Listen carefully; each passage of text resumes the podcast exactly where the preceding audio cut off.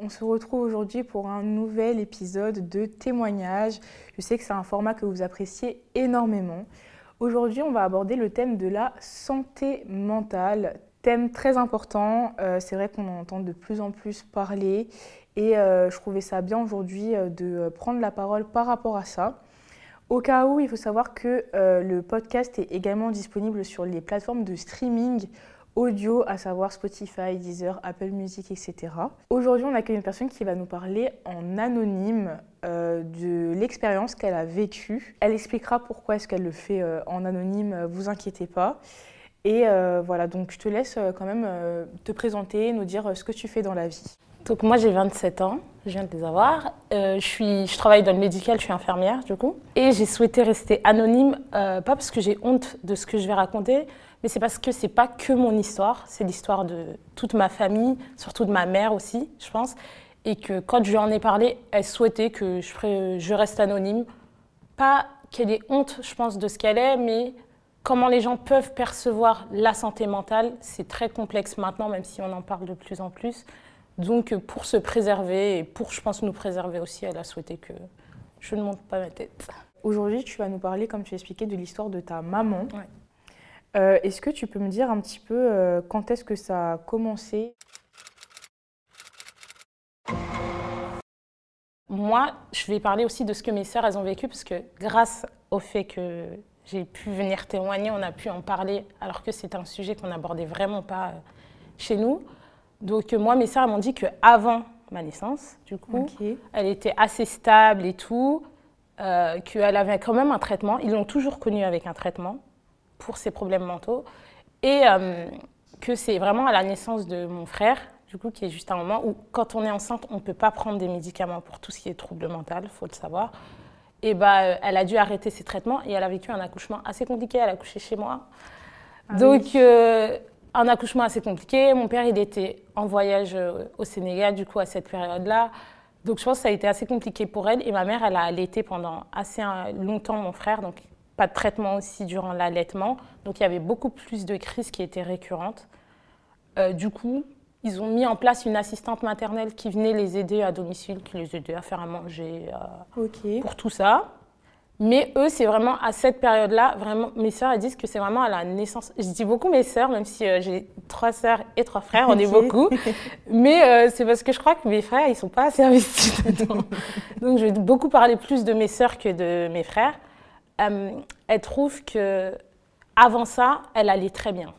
En gros, elle était, il savait qu'elle était malade, mais il voyait pas euh, de signes vraiment euh, gravissimes, quoi. Parce qu'elle travaillait, elle faisait sa vie. Et elle avait déjà été diagnostiquée à ce moment-là ou pas? Bah, elles savent pas.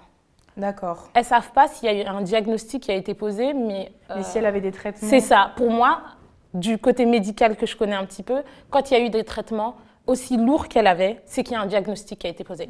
Les traitements qu'elle a, c'est un psychiatre qui peut les prescrire. Même le médecin traitant, il ne peut pas te prescrire euh, ces traitements-là. Il peut renouveler ton ordonnance, mais la toute première fois, il n'a pas le droit de les prescrire. Donc, Pour moi, il y a eu un suivi euh, déjà en amont. Donc, elle était vachement stable jusqu'à la naissance de mon frère. Après, il y a eu, euh, je pense, avec la grossesse, etc., plusieurs complications où là, eux, ils l'ont vécu de façon très difficile, mes frères et sœurs. D'accord. Du coup. Et après, il y a eu ma naissance, du coup, en 96.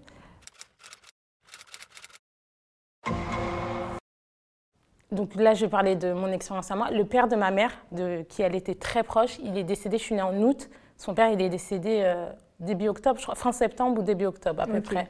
Dans ces eaux-là, ça a été vraiment difficile pour elle, parce que c'est quelqu'un de qui elle était très très proche, euh, son père. Et euh, mes sœurs, elles disent qu'après cet événement-là, il y a un truc qui a changé. En gros, elle était, c'était plus la même personne. Du coup, moi, je l'ai connue que à partir de là. Ouais.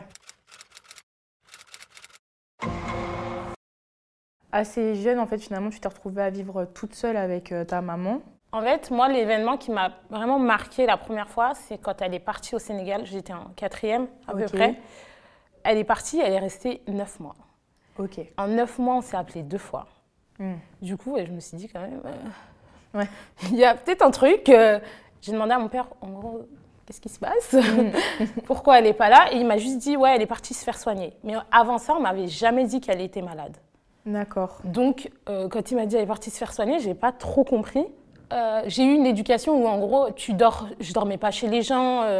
Même mes copines, quand elles venaient, elles venaient chez moi, mais j'allais pas forcément chez eux et tout. Mes cousines, elles venaient plus chez moi que moi, j'allais chez les gens. Ouais. Ça fait que ce que je vivais chez moi, c'était la norme, genre Ah, partout. Oui, je vois. Je me suis jamais dit, genre, en gros, euh, dehors, les gens, euh, ils vivent pas la même vie que, D'accord, je que moi je vis. bien. Pourtant, je voyais euh, mes tantes et tout, mais je me dis, quand tu es chez toi, elles vivaient exactement la même chose que D'accord. moi. Donc, ouais, pour toi, ta maman, elle avait un comportement euh, classique. Voilà. Ouais.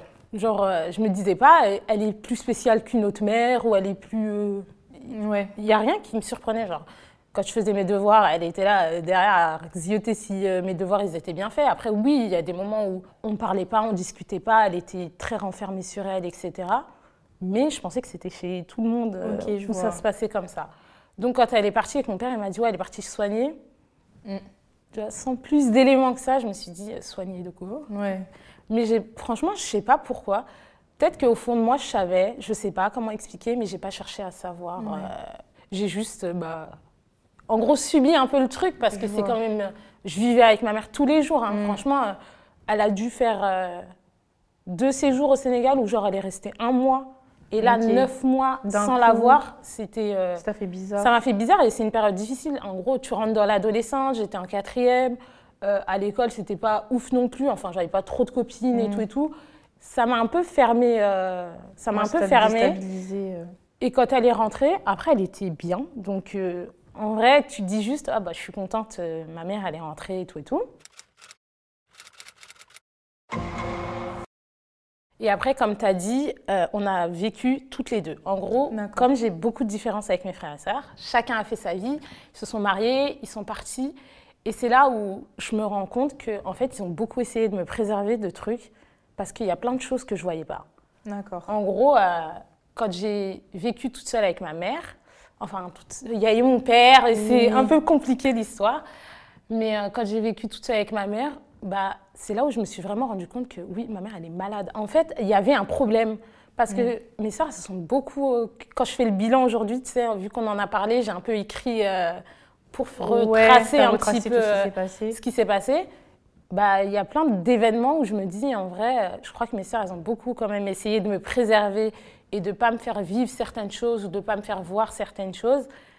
Et que, bah, en vivant toute seule avec elles, aussi, ce qui, euh, ce qui a été dur, c'est qu'on m'a jetée dans le bain en- Ouais. sans me donner d'éléments, sans me dire, bah, elle a tel ou tel problème, tu peux rencontrer telle ou telle situation. Et euh, pour du coup, le coup, ma mère prenait des traitements qu'elle prenait tous les jours, qui étaient sur la table euh, du salon, sur le petit buffet du salon, tous les matins. Elle se réveillait, elle prenait ses médicaments. Tous les soirs avant de se coucher, elle prenait ses médicaments. Mais avant ça, j'avais jamais fait attention. Et euh, il y a une période où vraiment zéro communication avec ma mère, elle parlait pas du tout, elle était très très renfermée sur elle-même. Et là, cette période-là aussi, je commençais à sortir. Donc j'allais chez mes copines, Mm. parce que j'avais quand même 16, j'avais 16 ans. Ouais. Donc j'avais un peu plus de liberté, j'allais chez mes copines, je voyais comment leurs parents ils se comportaient et tout, et je me disais, c'est un peu bizarre là chez moi. soit c'est eux leurs parents qui sont bizarres, soit c'est moi. euh, Mm. tu vois, moi j'ai des copines à moi, genre en gros elles allaient faire du shopping avec leur mère. Tu vois, moi je suis jamais, jamais fait de vraies sorties avec ma mère. hein. En tout cas, j'ai pas de souvenir euh, Ouais. d'être vraiment sortie et d'avoir fait un truc avec elle. Donc, il y a un jour où j'ai pris euh, la boîte de médicaments et j'ai tapé euh, sur Internet euh, le nom du médicament et savoir pourquoi c'était. Et du coup, je me suis aperçue que c'était des traitements pour la schizophrénie, pour la bipolarité aussi, et beaucoup des gros traitements pour dormir. Ok. Vraiment, elle prenait pas mal de trucs pour dormir. Des somnifères? Ouais, des somnifères, mais Intense, ouais. bien costauds. quoi. Ok. Et du coup, en fait, quand j'ai vu ça, déjà, je me suis dit, c'est trop bizarre. Mm. parce que je pense que c'est pour ça que moi, là, je viens en parler. Parce que l'amalgame qu'on fait beaucoup, c'est que la schizophrénie, je vois des gens, genre quand j'ai vu lu schizophrénie, je vois des fous. Ouais. Genre la vision que j'avais de la schizophrénie, c'est vraiment les gens fous, c'est les tueurs en série dans les Mhm. films, c'est euh, des gens hyper violents et tout et tout. Et moi, ma mère, elle a jamais été violente. Vraiment, euh, même pour t'engueuler, même pour plein de trucs, c'est la personne pacifique Ouais. incarnée. Même quand mon père, il est plus nerveux qu'elle qui s'énervait, elle était là, détends-toi. Ouais. Genre, il n'y a pas lieu d'être, il n'y a pas lieu Mm. de s'énerver euh, pour euh, toutes ces situations. Ça fait que je me suis dit, mais genre, c'est Ouais, il n'y a pas de rapport en fait. C'est pas possible. ouais. J'étais un peu dans le déni et de me dire, ouais, c'est c'est impossible. Genre, c'est. Ok, elle prend ça pour ça, mais ça doit être pour autre chose. Genre, ça peut soigner autre chose et tout. Et cette période-là, elle a été vraiment dure parce que je me suis beaucoup renfermée sur moi. Je dormais super tôt. Après, je suis une couche tôt. hein. Ouais. Mais je dormais super tôt, je parlais pas beaucoup. Dès que je rentrais chez moi, j'allais directement dans ma chambre. En gros, je faisais mes devoirs et je passais toute la journée euh, dans ma chambre et tout. Et c'était dû à quoi? Bah, je pense que j'étais en colère Ouais. déjà. J'ai beaucoup été en colère et ça a duré très longtemps hein, contre mes sœurs. Mm. J'en ai beaucoup voulu, entre guillemets, de. de. ma- de. D'être parti sans. Ouais, euh, te en gros, de m'avoir euh, jeté dans le bain. Ouais, De pas m'avoir préparé à ce que je Mm. pouvais vivre. Désolée, je crois que j'avais la voix qui tremble. t'inquiète. Euh, de pas m'avoir préparé à ce que je pouvais vivre parce que vraiment c'est Ouais. c'était un peu une période vraiment difficile cette période-là parce que ma mère elle était beaucoup en état de crise Mm. et c'est des crises où entre guillemets on Si a- tu veux faire une pause, tu me dis. hein. non ça va Ok. Euh, où il y en a euh, en- je sais pas si en fait peut-être que pour des gens c'est anodin ou c'est pas grave Mhm. etc mais elle faisait plus du tout à manger et du coup bah moi j'étais au lycée tu vois tu rentres des cours Mm. t'as pas à bouffer ça te- genre ouais, ça T'as pas envie de, Non, faire à manger, ça te saoule. tu vois. Donc, il fallait que je prenne ça en compte. Mais surtout que je trouvais qu'elle se mettait en danger elle-même. Elle mangeait pas. Donc, entre guillemets, j'étais toute la journée stressée aussi de me dire euh, est-ce qu'elle a mangé? Est-ce qu'elle va bien? Mm. En fait, t'es devenue la maman. C'est ça. Mm. J'ai dû avoir un rôle de mère envers ma mère. Et je trouve que c'est genre. T'as pas envie. Pourtant. euh, surtout, tu comprends pas. En fait, je pense Ouais. à la limite, si t'es préparé, tu sais Ouais, que tu ça. dois avoir ce rôle. Bah, tu vas plus te dire bon bah c'est à moi de gérer, mais Ouais. je pense que tu comprenais pas la situation. c'est ça. Du coup, tu comprenais pas pourquoi c'était à toi de faire ça. Donc, euh, du coup, Ouais, et surtout que j'ai vu que c'était pas une norme en fait. Quand je l'ai vu euh, chez les autres, j'ai vu que c'était pas une norme et je me suis dit mais pourquoi en gros c'est à moi de vivre ça? Et euh, dans le sens où je me suis dit bah elles elles ont fait leur vie et genre en gros euh, bah toi t'es dans- en gros débrouille-toi avec ta merde genre euh, ouais. et euh, ça c'est vrai que à cette période-là du coup je me suis beaucoup éloignée. Je suis très proche de mes sœurs, hein, on Mm. s'entend très bien et tout, mais à cette période-là je me suis beaucoup éloignée je pense de tout le monde. J'ai pris euh, entre guillemets je me suis dit bah, je vais vivre les choses, mais je vais prendre du temps euh, pour moi, quoi. En gros, je vais essayer de, de penser à autre chose, sortir avec mes copines. En vrai, parce que moi, ma mère, elle est très... oh, Quand j'étais plus jeune, elle était très... euh, Je sors, tu sors pas, c'est comme ça. Mais en grandissant, comme je suis pas quelqu'un qui fait des bêtises, qui n'a jamais fait de bêtises, qui n'a jamais fait de trucs graves et tout, elle m'a dit, en gros, je te fais confiance, mais... euh, Merde pas quand même. Donc, euh, j'avais le droit de sortir et tout. euh, j'avais juste à la prévenir, je pouvais sortir. Elle m'a jamais rien interdit. Donc, dans un sens, euh, je sais pas, j'arrivais pas à en vouloir à ma mère parce que quand j'ai lu tout ça, je me suis dit, c'est elle qui est malade. Tu peux pas en vouloir à quelqu'un qui est malade. Et, euh, et des fois, je la sentais genre hyper triste, hyper. En gros, démunie. Genre, Ouais, euh, impuissante. ouais, impuissante. Donc, je me dis, comment tu veux en vouloir à quelqu'un qui. Ouais. Genre, en gros, même elle gère pas, quoi. Et du coup, ça se matérialisait comment euh, les phases où elle allait pas bien et les phases où elle allait mieux? Les phases où elle allait pas bien, elle était enfermée vraiment dans sa chambre toute, euh, presque toute la journée. Comme j'ai dit, elle mangeait pas. Il y en a peut-être qui ont trouvé ça genre dégueulasse, mais l'hygiène, entre guillemets, si tu lui disais pas d'aller se doucher, elle se douchait pas. Une baisse de l'inhibition aussi. En gros, elle a eu pas de pu- plus de pudeur. Je sais pas comment expliquer. Enfin, bon, je crois pas que c'est quelqu'un de pudique aussi dans la vie de tous les jours. mais genre, en gros, euh, je pense qu'elle conscientisait pas. Genre, en gros, ma mère, elle pouvait sortir, genre. euh, ça allait hein, chez moi, mais quand c'est que moi et elle, genre, Oui. en gros, on s'en fiche. Mais genre, euh, pouvait y avoir des gens et elle n'avait pas la réflexion de se dire, je vais m'habiller avant Ouais. juste d'aller aux toilettes. tu Mm. vois. Genre, en gros, je sors de ma chambre, je fais ma vie ou genre, je vais fermer les volets avant d'aller dans la cuisine. Ouais, je euh, vois. Donc, il y En fait, elle avait plus conscience, euh, elle était plus ancrée un peu dans le monde réel. Enfin, elle était dans sa bulle. Ouais. Ouais. En gros, pour elle, genre, je pense, je sais pas comment expliquer parce que je suis pas dans sa tête Bien euh, non plus, mais en gros, le monde extérieur, il n'existait pas. Parce que c'est vrai que je pouvais être dans la même pièce qu'elle, lui parler, mais Pas de réponse. pas de réponse.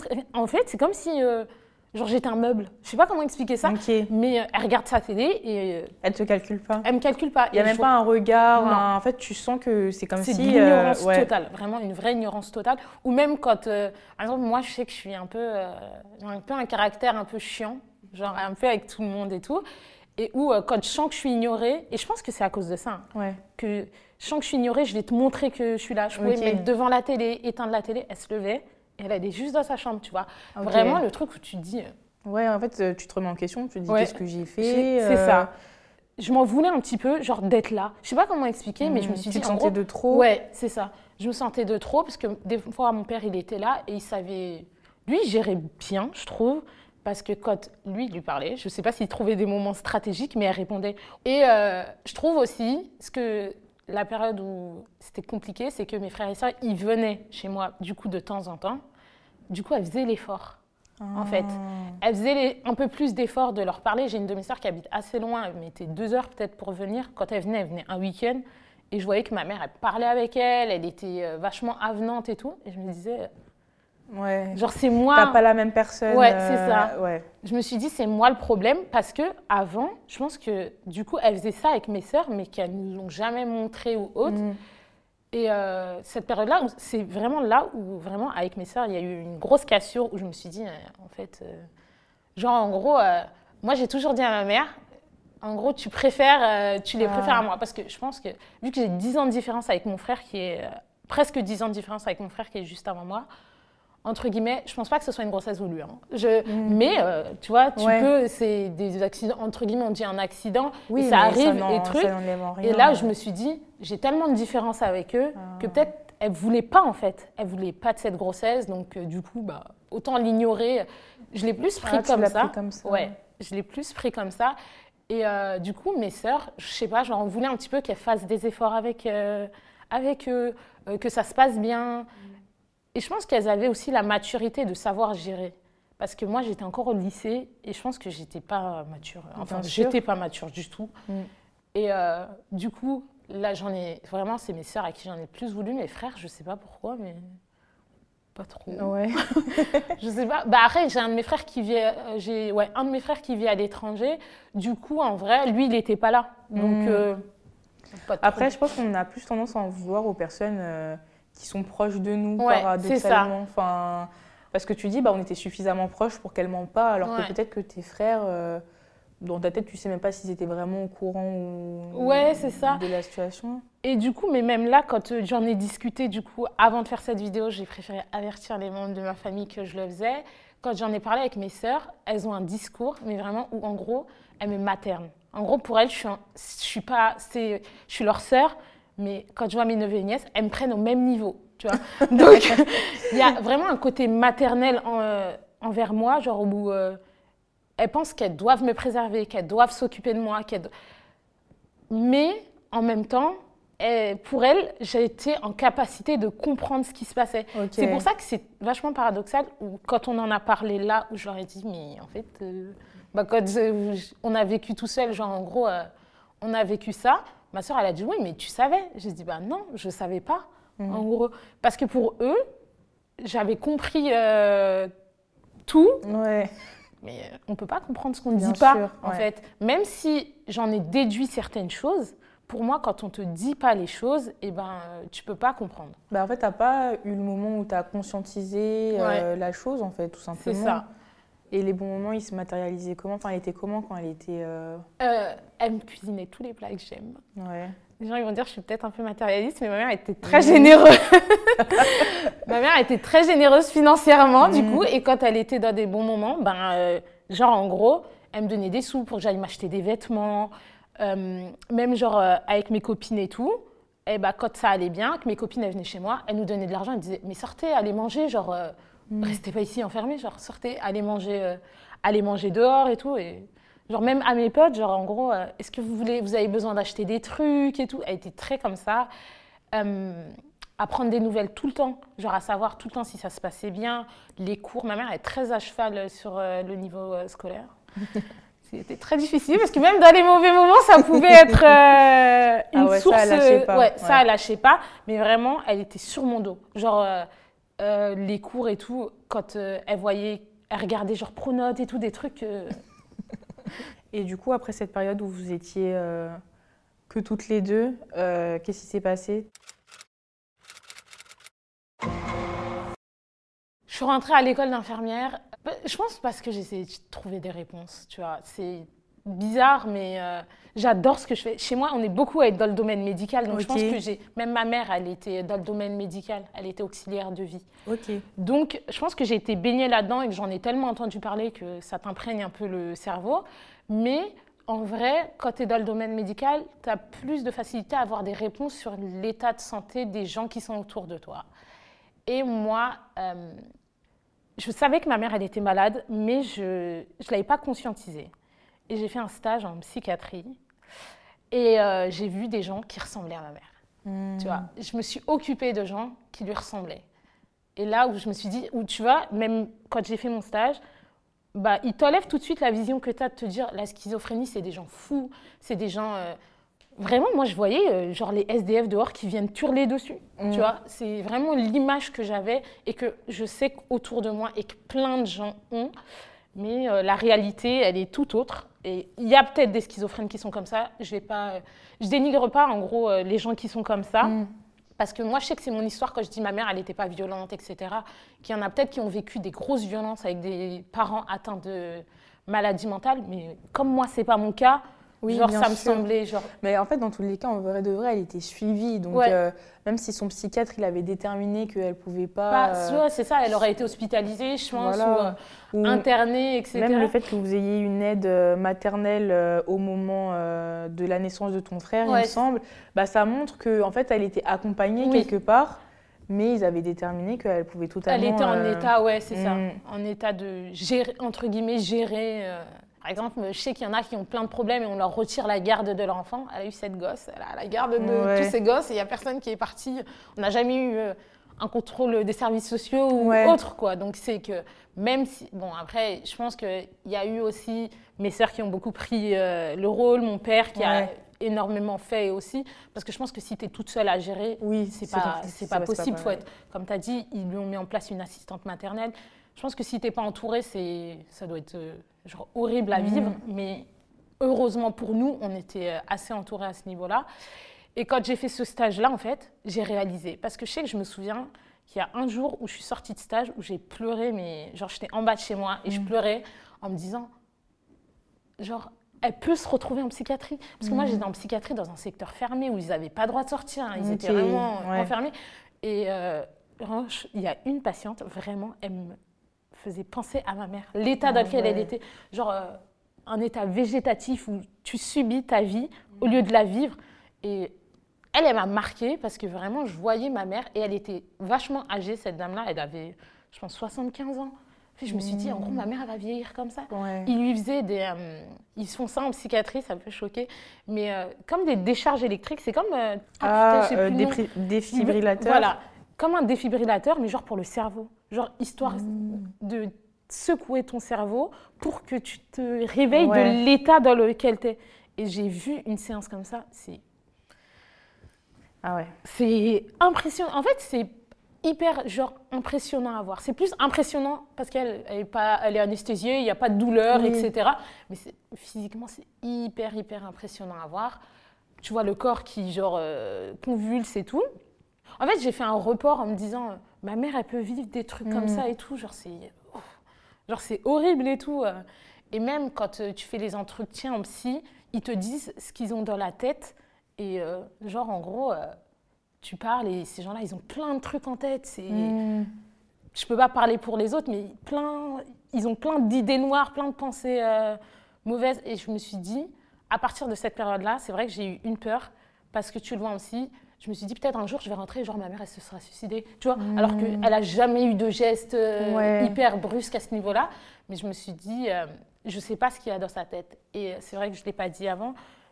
Quand ma mère elle est pas bien, elle parle beaucoup toute seule. Genre, tu as l'impression que elle parle avec des gens. Ouais. En gros, euh, c'est trop bizarre, j'ai l'impression Non, qu'il y mais euh, autour d'elle et qu'elle a une vraie conversation. Genre, en gros, elle parle, elle répond, elle rigole et tout. Une vraie conversation. Ouais. Toi, tu es là, dans la pièce, tu... Ouais. Qu'est-ce qui, genre, tu te demandes qu'est-ce qui se passe. Et quand je l'ai vu aussi, en pour moi, j'avoue que c'était normal. hein. Je crois que j'ai toujours vu Ouais, tu euh, l'as ma toujours mère vu faire faire ça. ça. Et du coup, quand je l'ai vu en psy et qu'on te dit oui, euh, ça, ils sont vraiment dans un état où ils sont pas bien pour pouvoir parler, genre euh, tout seul, je me disais, mais bah, elle est trop pas bien, genre. Ouais. C'est tellement ton quotidien. quotidien que... ouais, c'est ça. C'est vraiment à cette période-là où j'ai je savais qu'elle était malade, mais là, j'ai réalisé l'impact que la maladie, elle avait, genre, sur elle. Je crois qu'avant, je me disais juste, en gros, oh, je suis en train de subir ma vie et tout. Ouais. C'est un peu relou. En fait, tu le ramenais à toi, ce qui est, logique. Hein, quand tu grandis, euh, tu vois tout euh, par euh, ton prisme à toi. Et en fait, là, tu t'es vraiment mise plus à sa place. Ouais, je me suis mise à sa place et vraiment, je me suis dit, genre, en gros, c'est horrible de vivre ça. Et quand tu fais des stages, tu t'aperçois que la génétique, des trucs comme ça et tout. Et du coup, j'ai créé une phobie de me dire, est-ce que je vais moi aussi, genre un jour, ah. euh, tomber malade, en gros? Mm. Parce que, je tiens à préciser, c'est une maladie, hein, la schizophrénie, tous les troubles mentaux, la dépression, c'est des maladies. Euh, on ne choisit pas d'être comme ça. Parce que je l'ai beaucoup entendu, genre, euh, des fois, pour faire réaliser à ma mère, certaines de mes sœurs lui disaient T'es es contente d'être comme ça tu vois, et je trouve que c'est hyper violent de dire ça à quelqu'un parce que tu n'as pas choisi, genre, je pense pas qu'elle ait choisi de d'être dans l'état dans lequel elle était. On ne sait pas ce qu'il y avait dans sa tête, mais je pense que c'est pas. Bah, bien sûr, enfin ça se choisit pas, tu as euh, raison. de toute façon, pour qu'elle ait un suivi depuis aussi longtemps, et je trouve ça fou d'ailleurs qu'il y ait eu un suivi, du coup, un diagnostic qui a été posé, et que pour autant, dans ta famille, ça reste autant. Euh, un sujet tabou. Mm. Ouais, moi, je, ça, et Peut-être que c'est mon interprétation, mais je pense que les origines que j'ai jouent beaucoup là-dessus. Parce que vraiment, euh, quand, euh, genre, des fois, je la voyais dans un état genre, où elle parlait toute seule, où elle n'était pas bien et tout. Et mon père, il disait, ouais, c'est les gens qui lui ont mis l'œil. C'est là. quels gens Genre, elle sort même pas, elle voit personne. C'est quels gens qui va lui mettre euh, l'œil Genre. Et euh, mon, père, pour lui, c'était vraiment ça. Ma mère, elle a fait des études. Ma mère, c'est quelqu'un qui, genre, du coup, elle a été scolarisée, elle a fait des études. À l'époque où elle est née, je dis ça parce que pour certains, ça peut sembler hyper logique, mais à l'époque où elle est née, où ils vivaient et tout, c'est genre les femmes, elles faisaient pas d'études, mm. elles apprenaient pas. Donc pour mon père, le fait que ma mère, elle ait fait des études, qu'elle ait un travail, mon père, il est un peu euh, cool, genre, parce que je sais que de mon origine, il y a plein de pères qui acceptaient pas que leur femme elle sorte, qu'elle travaille, il fallait tout le temps qu'elle soit en tenue traditionnelle et tout. Moi, ma mère, elle mettait des petites jupes et tout. genre, ça allait quoi. Genre, mon père, il n'était pas relou euh, à ce niveau-là. Mm. Donc pour lui, genre peut-être que la vie qu'ils avaient, c'était pas la vie que les autres avaient qui vivent, qui sont venus dans les mêmes conditions, dans des conditions où en gros ils ont quitté un pays pour venir dans un autre et tout, que les gens en gros ils, étaient, envieux. Ouais, que les gens ils étaient envieux et du coup ils lui avaient mis l'œil. Mais pas du tout. a des problèmes de santé ta femme. Genre c'est tout quoi, ça réalise. Mais je pense que comme il connaît pas le domaine aussi de la santé mentale, genre pour eux ça n'existe pas, c'est pas physique. Il a une maladie du cerveau, ça c'est pas possible. Ben, c'est ça. Genre en gros. Euh, genre tu t'es cassé le pied, c'est réel. Ton, on voit, ton pied il est cassé et ça se voit sur toi. Mais quand on dit genre que c'est ton cerveau qui est malade, mm. genre même si ça se voit peut-être, genre il y a aucun, par exemple, quand tu fais une prise de sang et que euh, ta prise de sang elle est pas bien, bah si tu as une maladie mentale, ta prise de sang elle sera bien. Oui, c'est vrai. Genre euh, il n'y a pas de truc ouais, entre pas concret qui te disent là ça va pas. Et je pense que lui il a beaucoup, il a eu beaucoup de mal à se dire ouais là entre guillemets euh, ça va pas. Et je pense qu'il a toujours connu comme ça aussi. Hein. Mm. Moi, cette phrase de oui, euh, je porte l'œil ou c'est Dieu qui a décidé, parce que oui. je suis dans une famille de gens très croyants, je suis un peu pessimiste euh, là-dessus. Je crois très fort en Dieu, mm. mais pour moi, genre en gros, on m'a toujours dit, même mes, mes sœurs, que ce soit mes sœurs, mon père autour de moi, que c'est une épreuve, que Dieu, en mm. gros, il te donne une épreuve quand tu aimes quelqu'un, tu lui donnes pas des preuves, genre. tu vois je, trouve ça justifiait, je trouve que ça justifiait beaucoup de choses, genre entre guillemets, on m'a beaucoup dit ouais tellement Dieu il l'aime, il l'a éprouvé. Mm. Ouais, mais euh, genre les maris qui battent leurs femmes, euh, genre ils les éprouvent. Tu vois, pour moi c'est pas un événement justifiable. Et euh, c'est pour ça que je pense qu'ils se sont créés ce déni-là. La religion, ça crée un déni. Hein. Quand tu mets tout dans les mains de Dieu et que tu dis, je regarde pas, en gros, toute ma vie, je la laisse euh, à Dieu et euh, c'est lui qui décide euh, mm. de toute la lignée de ma vie, bah, forcément, tu t'attardes pas sur à te dire est-ce que c'est normal ou est-ce que c'est pas normal ce que je vis? Parce que pour toi, c'est pas toi qui décide vrai. de ce que tu vis. le fait qu'ils sont très genre les gris-gris, des trucs comme ça. tu vois, par exemple, j'ai appris, là, mhm. en discutant, que quand ma mère, elle allait se faire soigner euh, au Sénégal, au Sénégal c'était genre des trucs de marabout. Je, je, me dis, mais à quelle heure, genre? À quelle heure tu, tu, tu penses à faire des choses euh, comme, ça, quoi? Mm. Mais parce que pour eux, c'est Ouais, ça fait la médecine douce, entre guillemets, tu vois, la, mm. médecine, la, médecine alternative, comme on appelle ça maintenant. Donc, euh, et moi, je suis très terre à terre, genre, va mm. chez le médecin. Euh. Bah, encore plus en ayant fait des études de médecine, je pense que Je pense qu'il y a plein de choses qu'on peut soigner ou autre, hein, mm. avec de la médecine douce et des plantes, mais il y a des choses où va prendre tes médicaments, genre. Et je pense que c'est ça aussi qui a créé ce déni. Et euh, je pense pour mes sœurs, elles se sont beaucoup rattachées à ces bons moments et je pense qu'elles ont essayé de faire un pas un, si, un déni. En gros, de se dire que tout ce qu'elles ont vécu, ça n'existait pas. Parce que quand euh, j'en ai parlé avec elles, du coup, euh, quand, euh, pour leur dire que j'allais faire cette vidéo et tout, il y a une de mes sœurs qui m'a dit Ouais, bah, c'était vite fait. Tu vois, quand elle m'a dit Ouais, c'était vite fait, j'ai dit Bah. Genre les problèmes de ta maman? Ah, c'est des problèmes vite fait comme ça, genre? ça. Elle me dit Ouais, c'était vite fait. Bah, genre déjà six mois du lycée, genre jusqu'à l'école d'infirmière, jusqu'à ce que j'ai quitté chez mes parents. Euh, je trouve pas que ce soit vite fait mm. et tout. Si vous, avant ça, vous avez subi déjà tout ça, et de ce qu'elles ont dit, la période du décès de son père, ça a été vraiment une période où c'était genre horrible dans le contexte où malheureusement elle a perdu son père et tout. Bah, euh, c'est pas vite fait, genre. Mm. Comment tu peux. Ouais, elle minimise en fait. Ouais, elle euh, minimise beaucoup. Mais je pense qu'elle minimise pour euh, pouvoir le gérer. Enfin, bah, je pense qu'elle a une très mauvaise gestion alors. Parce que moi, moi je pense qu'on devrait tous aller voir un psy. Mais même les gens qui vont bien, je pense qu'on devrait tous aller voir un psy pour discuter. Mais genre, par exemple, il y a une période où ma sœur a perdu ses cheveux, tu vois. Mm. Et euh, je me dis. Le lien. T'as peut-être vécu des trucs qui font que. Euh, ouais, que ça va pas. Ouais, que ça va pas. Elle, elle a tellement. ouais, et je euh, pense qu'elle a tellement enfui, tellement minimisé. Et je pense aussi que mes sœurs et moi, on a tellement peur de nous aussi euh, avoir des problèmes de santé, avoir des hmm. problèmes euh, psy, même si c'est pas grave, je tiens à le préciser, c'est vraiment pas grave. C'est juste que moi, je, dis que j'ai peur parce que ce que j'ai vécu, j'aimerais pas le faire vivre à mon Bien enfant. Sûr. Tu vois. Pas. Euh, juste, j'aimerais pas que quelqu'un d'autre vive ça, mais si genre vous avez des problèmes psy, c'est pas grave. Oui, bien sûr, bien je sûr. dis pas que c'est quelque chose de mauvais et tout, parce que je pense qu'on est tous un peu si, hein, je pense qu'avec la vie dans laquelle on vit, on a tous des problèmes et euh, qu'on ne peut pas en parler euh, ouvertement. Tu vois, moi, je pense que si j'avais pu en parler ouvertement avec ma famille, est-ce que je me serais autant renfermée sur moi euh, mm. Parce que je trouve que je suis très fermée aussi avec les gens et tout. J'ai beaucoup de mal à... À t'ouvrir pas, en gros, je me dis, moins il y a de gens dans mon cercle, mieux je me porte, même s'il y a d'autres gens qui n'ont pas vécu tout ça, qui se disent ça. Mais moi, genre, euh, par exemple, au collège ou au lycée, c'est la période où tu as plein de copines, où tu te dis, mm. moi, j'ai toujours eu genre deux, trois copines et pas plus parce que, bah, je sais pas, j'avais pas envie. Et puis, c'est vrai que quand tu vis des situations comme ça, et comme j'ai dit, moi, ma mère, a préféré que mes copines, elles viennent chez moi quand tu dois faire venir des gens chez toi, il faut que tu les prépares. Mm. À ce qu'on ne leur réponde pas, à ce qu'on ne leur dise pas bonjour, à ce que. Bah, euh, ils voient ma mère peut-être se balader sans mm. tu vois. Mais euh, ça me faisait des fois rire quand elle répondait pas. tu vois, parce que je me disais, c'est pas que moi qui mm. subis des choses. Et même eux, en vrai, genre, elles prenaient ça, genre, second degré. Genre, avec plus d'autodérision. Ouais. ouais elles étaient plus bienveillantes avec moi aussi, mes copines.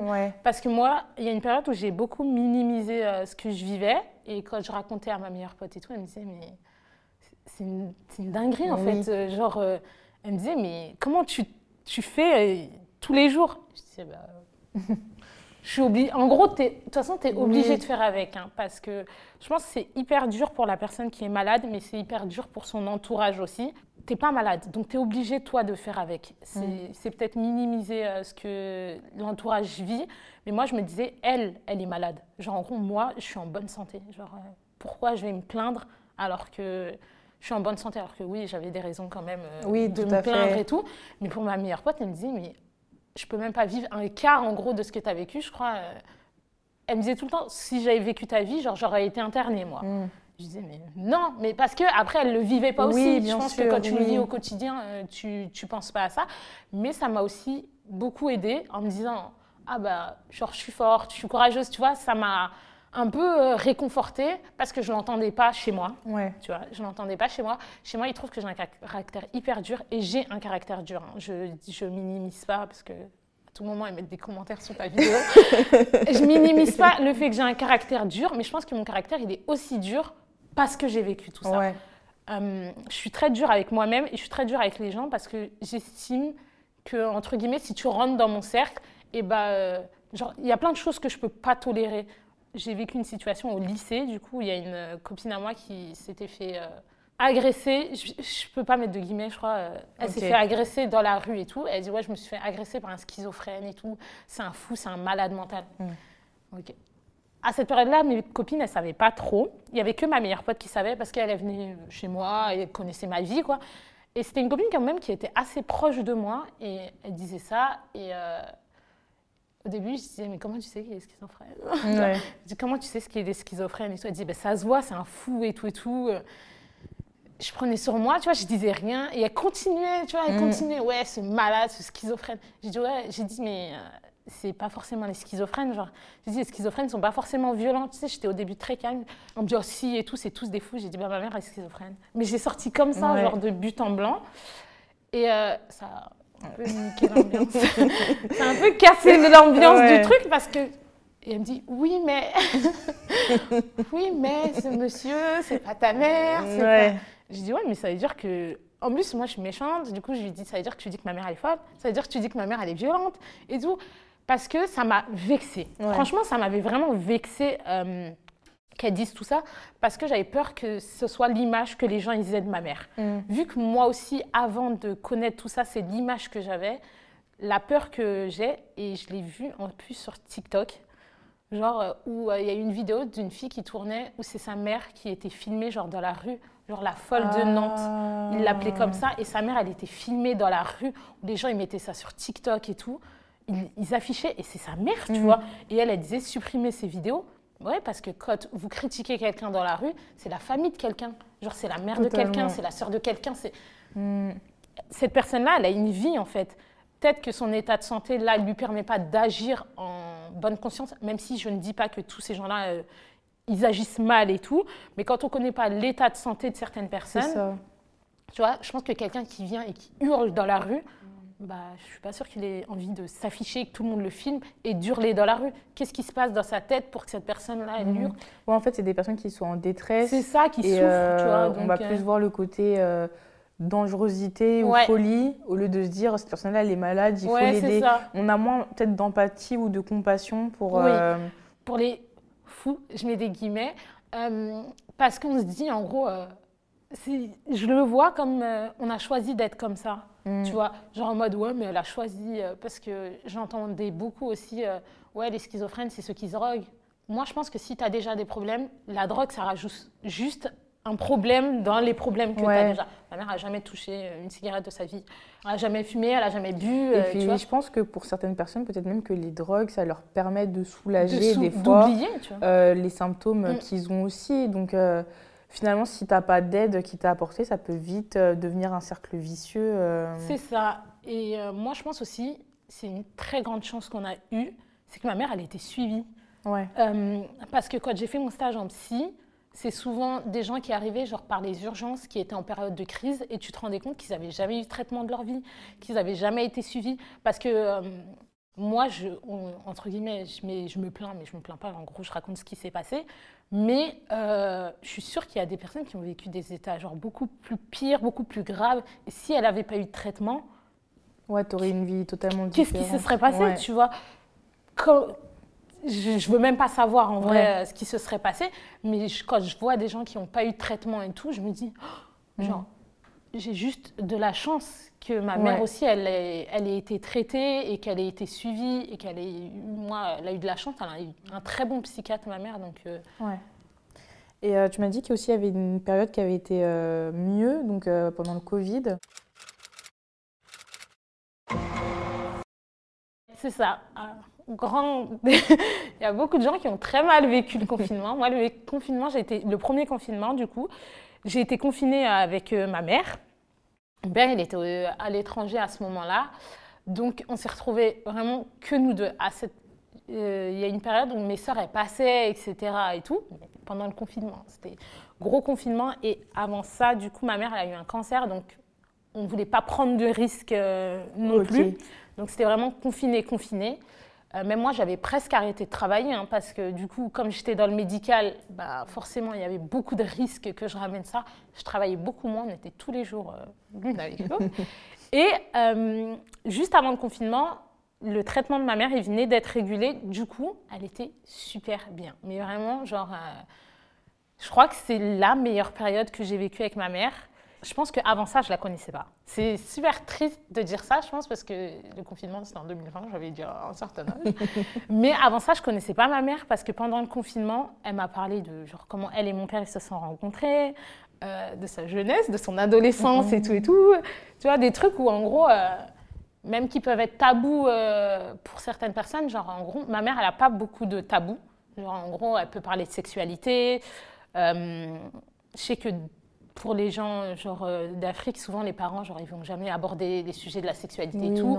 Mais moi, euh, je sais qu'avec mes sœurs, elle l'avait abordé quand elle s'était mariée. Et là, genre ma mère me disait même qu'elle avait eu des petits copains et tout, genre des trucs où je me disais en gros. Elle a eu une vie en fait, tu vois, elle, elle, a vécu en vrai. Parce que même quand elle racontait, elle racontait des bons moments avec ses frères et sœurs, avec son père. Elle m'a beaucoup parlé de son père à cette période-là, euh, de ma grand-mère aussi, parce que ma grand-mère aussi, elle est décédée, mais moi je l'ai connue. Et j'ai beaucoup pu discuter avec elle parce qu'à cette période-là aussi, euh, je venais d'être célibataire et tout, et j'étais un peu triste euh, à cette période-là. Et elle l'a remarqué. Elle a remarqué que j'étais pas bien. Euh, on a beaucoup cuisiné ensemble. Franchement, c'était vraiment la meilleure période avec ma mère. On regardait tous les trucs et tout de télé-réalité. Ma mère c'est son péché mignon, genre la, télé-réalité ou les mhm. trucs genre quatre mariages pour une lune de miel, les trucs comme ça, parce qu'elle aime bien critiquer un peu les gens, du coup. On pouvait critiquer les gens à deux, tu vois. Euh, les périodes où elle était bien, je devais partager avant hmm. avec mes frères et sœurs. Et là, en gros, ma mère, elle était bien, mais c'était que nous deux. Ouais. Vraiment, moi, le confinement, c'était ma, en tout cas avec ma mère, ma meilleure période. Mais ça m'a aussi permis de me rendre compte que je voulais plus subir aussi cette vie-là. Genre, en gros, quand j'ai vu mes sœurs, elles vivaient beaucoup plus de bons moments avec ma mère. Mm. Elles étaient contentes quand elles venaient chez ma mère. Même si ma mère, elle n'était pas bien, elles étaient contentes parce que comme elles ne la voyaient pas tous les jours, ça les rendait heureux de la voir, même si elle était un peu moins bien. La, la sensation de manque un petit peu. C'est euh, ça, que d'habitude. Et c'est au confinement où j'ai réalisé que j'avais plus envie de vivre ces moments-là et de peut-être un peu m'émanciper et de vivre euh, genre toute seule. Mm. Parce que c'est un peu après le. Par exemple, je ne sais même plus quand on a été reconfiné une deuxième fois, parce que je sais que c'était en mars. vers novembre. Euh, ben, j'avais mon appart. Ah ouais, ok. Ouais, au deuxième confinement, du coup, j'avais déjà pris mon appartement parce que vraiment, je me suis dit, après le premier confinement, après et tous les bons moments que j'avais vécus, je me suis dit, c'est ce que je veux garder. En gros, si je vois que ma mère, elle est vraiment pas bien et tout, je peux essayer de l'aider parce que je vais pas la laisser comme ça, mais je dois pas subir en fait. Et du coup, depuis que là, maintenant, euh, tu vis seule, euh, ça se passe comment Ça va mieux. Ça va mieux Franchement, ça va mieux, mais c'est parce que aussi, je pense que j'ai fait un chemin aussi euh, avec moi-même. Parce que quand je dis c'est important d'aller voir des psys, moi, j'en ai parlé. Moi, je suis allée, c'est très cher les séances de psy, j'en ai mm. fait que deux, parce que ça coûte trop cher. Mais rien que le fait d'être allée une fois et d'en avoir parlé, juste d'avoir dit mes peurs, genre d'avoir dit que j'ai peur moi aussi, d'avoir des maladies mentales et tout, et qu'elles me disent, bah oui, mais si ça arrive, ça si ça arrive, ça arrive. Et puis euh, que je sais les symptômes des maladies mentales. Donc ça veut dire que je pourrais peut-être me prendre en charge même plus tôt que certaines personnes qui connaissent même pas et qui ont jamais vécu tout ça. Et quelqu'un qui dise, entre guillemets, euh, quelqu'un qui te connaît pas et euh, qui te dise Ah ouais, mais c'est quand même grave ce que tu as vécu. Ou qui. Parce que moi, je dans ma famille, on a même beaucoup minimisé. Genre, par exemple, quand j'ai pris mon appart, mon père, il l'a très mal pris entre guillemets, pour lui, je les abandonnais. Entre, je les laissais genre euh, livrés euh, à eux-mêmes, comme si ce n'étaient pas des adultes responsables. je les laissais un peu livrés à eux-mêmes. Et j'avoue que cette phrase-là, j'ai dit à mon père, j'ai dit ouais, mais je veux faire, je veux vivre ma vie. En vrai, euh, je veux vivre ma vie et tout. Ma mère, elle l'a beaucoup mieux accepté. elle l'a pas. Ouais. Franchement, elle l'a pas mal vécu. je pense qu'elle a compris que j'en avais marre et euh, j'étais arrivée à un stade où je pense que si j'avais plus vécu euh, ça, peut-être que euh, j'étais, entre guillemets, dans les mauvais moments, je devenais méchante. J'étais pas. je devenais... moins de patience. Ouais, j'avais moins de patience, j'étais très dure, euh, je criais beaucoup. Par exemple, mon père, ça, il a beaucoup de mal avec ça, avec le fait que je criais, par exemple, sur ma mère, parce que pour lui, ça reste ma mère. Et lui, comme il est très calme, très posé euh, avec elle, et ben pour lui, genre, en gros, euh, c'était plus du manque de respect. Il m'a dit des phrases genre, t'es pas il m'a dit que j'étais pas compréhensive de l'état dans lequel elle était. Mm que, entre guillemets, si je voulais pas le faire, parce que des fois, j'insistais sur certains trucs, il me disait, mais si t'as pas envie, en gros, ne euh, le fais pas. Qui mm. t'oblige? Bah oui, mais je suis là, je vis le truc. je me sens obligée. Euh, tu vois, tu vois, ta mère, elle s'est pas douchée depuis 4 jours, tu vas pas la laisser euh, mm. comme ça. Ouais. Tu te sens ouais, en fait, en, fait, en fait, tu te sentais mal de l'avoir, ouais, se laisser aller, entre ouais. guillemets. C'est vrai que le laisser aller mental, où tu t'enfermes, où tu n'as pas envie de parler et tout, je pense que ça, ça peut arriver à tout le monde. Euh, on a tous des périodes où on a juste envie d'être chez nous et de parler avec personne, de ne pas envoyer de messages, de ne pas appeler, d'être dans notre bulle, parce qu'on a besoin de prendre du temps pour soi. Et je trouve que c'est une chose qui est vachement importante. Mais le laisser aller physique, vraiment, c'était un truc. Parce que quand j'étais petite, c'était un truc qui la mettait hors d'elle, comme ah, moi je, le faisais. Hmm. Tu vois, genre euh, le fait que je mette pas de boucle d'oreille, des détails mm. comme ça, ça la saoulait de ouf. Et je me suis dit, là, tu te douches pas. Ouais. Attends, genre, ouais. viens, je vais te rendre l'appareil de tout ce que tu m'as fait, tu vois. Mais moi, ça, c'est un truc, c'est vrai que j'ai pas, j'ai très très peu de patience avec ça. Mm. Et c'était, euh, tu le fais. De toute façon, après, je suis très, j'ai dû être très directive. Bien parce que dans ces genres de maladies-là, pour moi, il y a il y a peut-être plus que deux cas de figure, mais je le vois comme deux cas de figure. Il y a des gens qui ont besoin de douceur quand tu leur parles. Il y a vraiment beaucoup de personnes, je pense, qui ont besoin, si tu leur cries dessus, ils n'entendent pas ce que tu leur dis, mm. euh, ils ne comprennent pas ce que tu leur dis, et hum, ils vont plus se renfermer sur eux et ne jamais être dans la communication. Et il y a des gens qui ont besoin que tu sois dur et ferme avec eux. Sinon, entre guillemets, ils te marchent dessus. Pas tout le monde, il hein, mm. faut évaluer aussi. Et c'est j'ai pas été ferme, genre, euh, par exemple, je suis plus ferme là maintenant, alors que, par exemple, quand j'étais au lycée, bah, pas, du tout. Et puis, j'avais plus la notion de. Je pensais que c'était du manque de respect que d'être ferme avec elle, que de lui dire les choses. Alors qu'aujourd'hui, je trouve que, même si je parle de façon hyper dure, j'ai jamais insulté ma mère, euh, j'ai jamais. Genre, euh, en gros, elle m'a jamais dit un truc et genre, j'ai répondu de. Genre mal et tout. Donc, je pense que c'est pas du manque de respect. Et euh, tu as l'impression qu'elle, elle se rend compte des choses? Bah, Quand euh, on en a discuté, du coup, je pense, moi, je pense pas. Parce que en gros, elle sait qu'elle n'était pas bien et qu'elle est restée enfermée un peu dans sa bulle, mais elle dit Ouais, en gros, là, j'en avais besoin. Quand elle était bien, pendant le confinement, il y a une période, je crois, il faisait chaud, il faisait beau, et elle se douchait genre deux fois par jour. Mm. Et je lui disais Ouais, tu te rends compte qu'avant, il fallait qu'on te saoule pour que tu te douches Là, genre, tu restes une heure sous la douche. C'est un peu relou. Mm. tu vois, genre, et un juste milieu, mm. euh, je sais pas. Et quand je lui disais ça, elle disait, euh, bah, euh, non et tout, vous me souliez pas, vous me disiez, vous m'avez dit de le faire, mais quand vous m'avez dit de le faire, genre, je l'ai fait. Bah ok. mais genre, quand on t'a dit de le faire, on t'a dit de le faire à 10h du matin, tu l'as fait à 17h. Tu vois, elle a, je pense qu'elle n'avait pas conscience. Ouais, elle n'a pas de notion d'être aussi mal, mais d'être aussi mal, je pense. Elle sait qu'elle n'est pas bien, mais le degré de pas bien. Ah, je vois. Euh, elle l'a pas. Ouais, elle l'a pas. Elle a très peu de filtres aussi, tu vois. Tout ce qu'elle pense, elle va te le dire. Entre, elle, elle, communique pas beaucoup, mais dans sa façon de communiquer. Elle être un peu méchante. Ouais.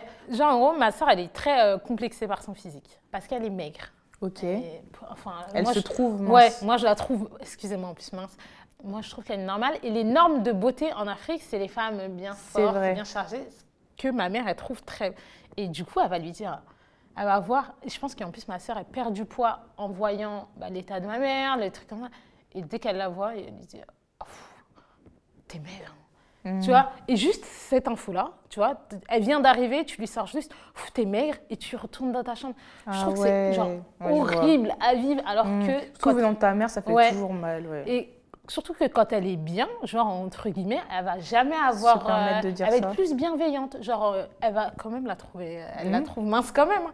Elle va lui dire Ah, ça va en ce moment? parce que je trouve que tu as perdu du poids. Tu vois, quand on te l'amène comme ça, tu dis Ah, fait attention à moi. mais quand on te dit juste, t'es maigre, et qu'on part, tu te dis, mais. Ouais, elle a pas de tact. Ouais. Y a... En fait, c'est très. euh, Enfin, c'est ce que te disais au téléphone, je trouve c'est très tout ou rien à Ouais. chaque fois. Genre, tu m'expliquais que quand elle est en phase de down, euh, elle va être euh, peut-être plus radine. Ouais. Alors que quand elle est en phase de up, bah, elle est super, généreuse. ouais, ça. Euh, en phase de up, elle va tout le temps se doucher. Ouais. En phase de down, bah, elle va oublier. Enfin. Bah ouais, il n'y a pas de juste milieu et il n'y a pas de. Elle n'a pas de demi-mesure, quoi. C'est vraiment. Tu as l'impression que c'est deux personnes différentes. Par exemple, euh, je viens et qu'elle n'est pas bien, elle peut euh, jamais faire attention, euh, truc. Et euh, je viens et que ma mère, elle est bien, physiquement, elle me scrute, genre de la tête aux pieds. Mm. Tu vois c'est, vrai qu'elle a une attache particulière au, au physique Ouais. et je sais pas pourquoi. Mais genre, elle vient, ah, tu sors, tu sors du travail là Oui. c'est pour ça que je ne suis pas apprêtée. tu c'est pour ça que même moi, quand je sais que ma mère elle est bien, j'aime faire des efforts, genre entre Ouais. guillemets. euh, c'est vraiment juste, faut qu'elle voit que tu pris soin de toi. Entre, genre Mm. si juste j'ai mis du mascara, c'est-à-dire que j'ai fait attention Et tu quand penses même. que c'est parce qu'au fond, elle-même, elle sait que des fois, elle prend pas soin d'elle, ou ça, elle en a pas conscience? Bah, euh, moi, je pense qu'elle en a conscience qu'elle prend pas soin d'elle. Parce que quand elle est bien, faut vraiment qu'elle soit genre bien. Genre, euh, T'as l'impression que des fois, elle veut compenser les moments où elle Ouais. est pas bien Oui, ouais. Quand elle est. euh, bah, oui, je trouve vachement, tu vois, quand tu viens de me le dire. Même pour euh, prendre des nouvelles des gens. Elle va, quand elle est pas bien, quand elle est bien, elle va appeler tout le monde. Mais vraiment, genre, tout le monde. Elle peut passer une heure au téléphone avec toi. Ouais. Alors Comme si elle veut compenser les Ouais, moments où, où elle euh, pas- elle, elle elle prend- calculait pas. c'est ça. Et elle fait le bilan. Genre, moi, je, vu que je fais de l'intérim, je change très souvent de taf. Et elle m'a elle retraçait. Ah, là, tu as travaillé à cette période-là. Là, tu as fait quoi Là, tu as fait quoi Là, tu as fait quoi Et tout. Et dans ma tête, je me suis dit, oh, c'est passé, ça y est. genre, moi, j'ai oublié. euh, Ouais. Ouais, mais en tout fait, elle veut rattraper fait. les ouais, moments elle perdus. veut un rattraper peu. les moments perdus.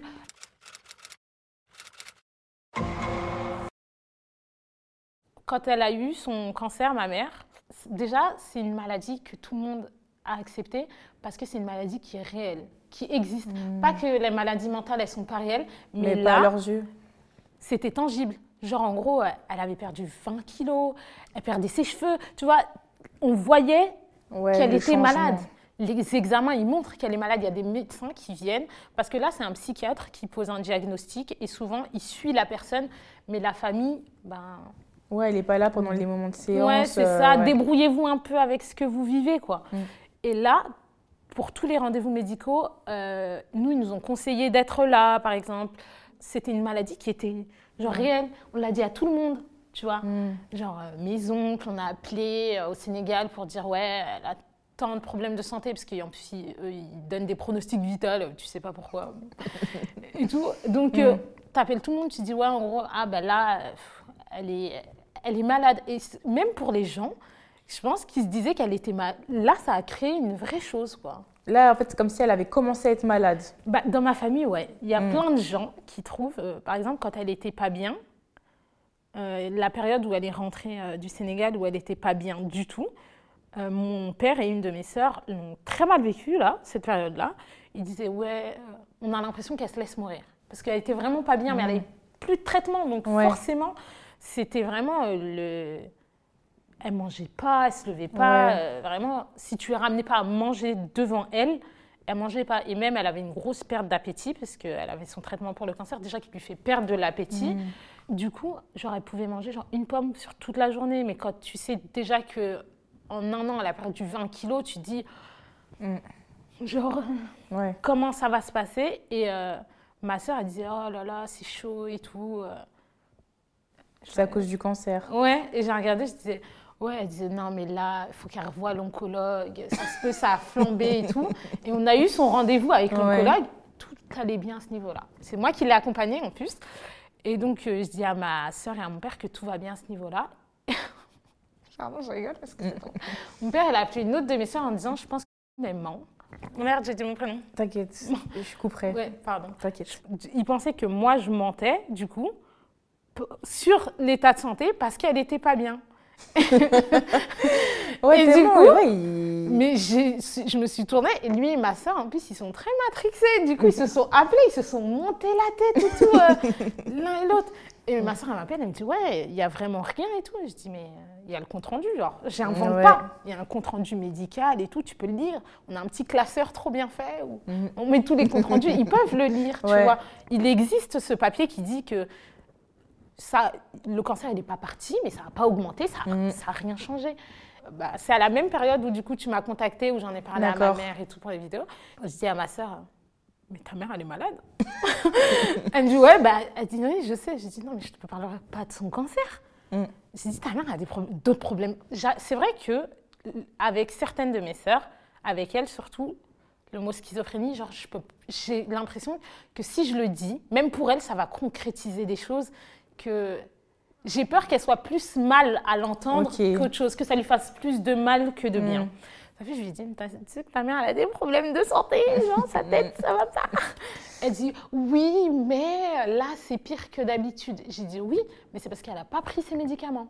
Et euh, je pense qu'il ne se rendait pas compte aussi. Ça a été une bonne chose qu'elle n'ait pas pris ses traitements pendant une aussi longue période parce qu'il ne se rendait pas compte que les traitements, ça avait un effet bénéfique sur elle.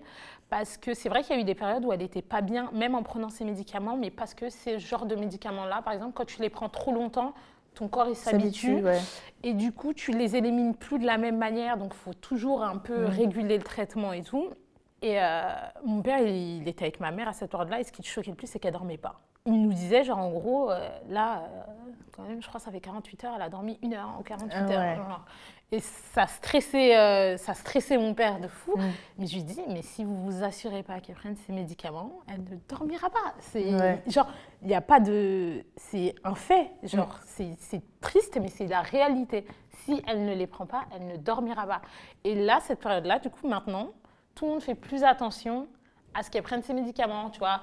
Elle les prend le soir, genre euh, vers 20 h et bah, il y a toujours quelqu'un qui va passer vers cette heure-là pour s'assurer qu'elle les ait pris. Alors mmh. qu'avant, c'était euh, genre en mode, euh,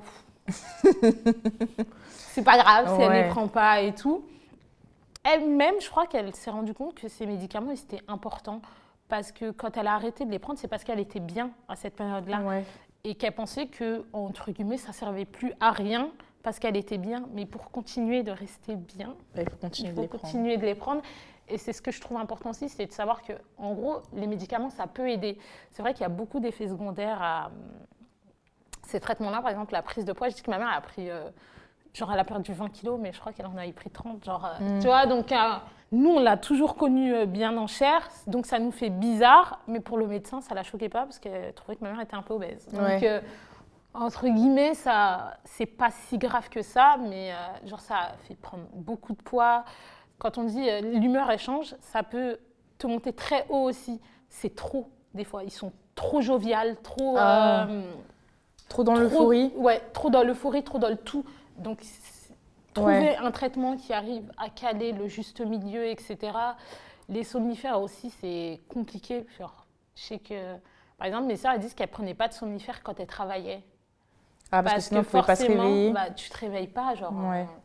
donc, euh, et c'est, les somnifères, c'est une addiction. Hein. Quand tu commences à en prendre, ah malheureusement, euh, c'est très très compliqué de dormir sans. Genre si tu en prends un, une fois par semaine, ça va.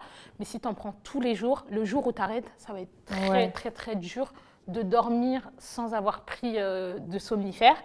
Donc euh, il y a plein d'effets secondaires à ces traitements-là, mais au détriment de être dans un état où tu es plus toi-même que ce que tu es d'habitude. Donc je pense que c'est une bonne chose aussi. Après, il faut poser le pour et le contre, il faut se faire suivre, faut... il y a mm. tout un truc derrière, hein. c'est pas, pas du tout. Après, je pense que le côté euh, choix, c'est euh, par exemple quand tu dis que euh, avec certaines de tes sœurs, bah, va faire plus d'efforts qu'avec mes frères, toi. Elle fait beaucoup plus d'efforts avec les garçons. Ça, c'est mes deux grands frères, du coup. Il y en a un, c'est le plus grand, et l'autre, c'est le deuxième. Je crois que quand je les, je les ai appelés quand même pour leur dire, parce que Bon, je pense pas qu'ils regardent, mais euh, bah, peut-être après ils vont regarder du coup. Mais euh, j'ai quand même préféré prévenir tout le monde et tout. Il y en a un, il m'a dit Oh, tu forces.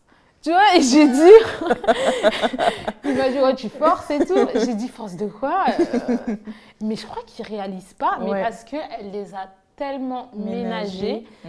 Mais justement, en gros, ce que je voulais dire, c'est que, tu sais, par rapport au choix, enfin, le fait qu'avec eux, par exemple, elle arrive à les ménager et toi, non, je pense que c'est pour ça que des fois, il y a dans, dans l'esprit collectif un peu le fait que c'est pas une maladie où on choisit d'être comme ça. Oui. Alors qu'en fait, euh, je pense que c'est comme quand tu vas pas bien, tu es capable de faire un effort, pour mais ça veut pas dire que tout le long tu peux maintenir euh, cet effort et ça reste un effort en fait, c'est pas naturel quoi. moi j'ai vu que par exemple quand mes copines elles venaient chez moi et que genre elle était pas bien que je disais à mes copines, ouais, en gros, vous allez venir, bon, ma mère, elle n'est pas trop bien à cette période-là, et qu'elle s'asseyait et qu'elle discutait avec eux, et qu'elle me regardait en mode. tu forces du coup. Ouais, Tu vois? Et même moi, je me disais, putain, elle me fait mentir. Genre, en gros, euh, je passe euh, pour une mytho parce mm. que ils n'avaient pas des conversations de deux heures. De toute façon, ils ne venaient pas pour, chez moi pour discuter avec, ma mère.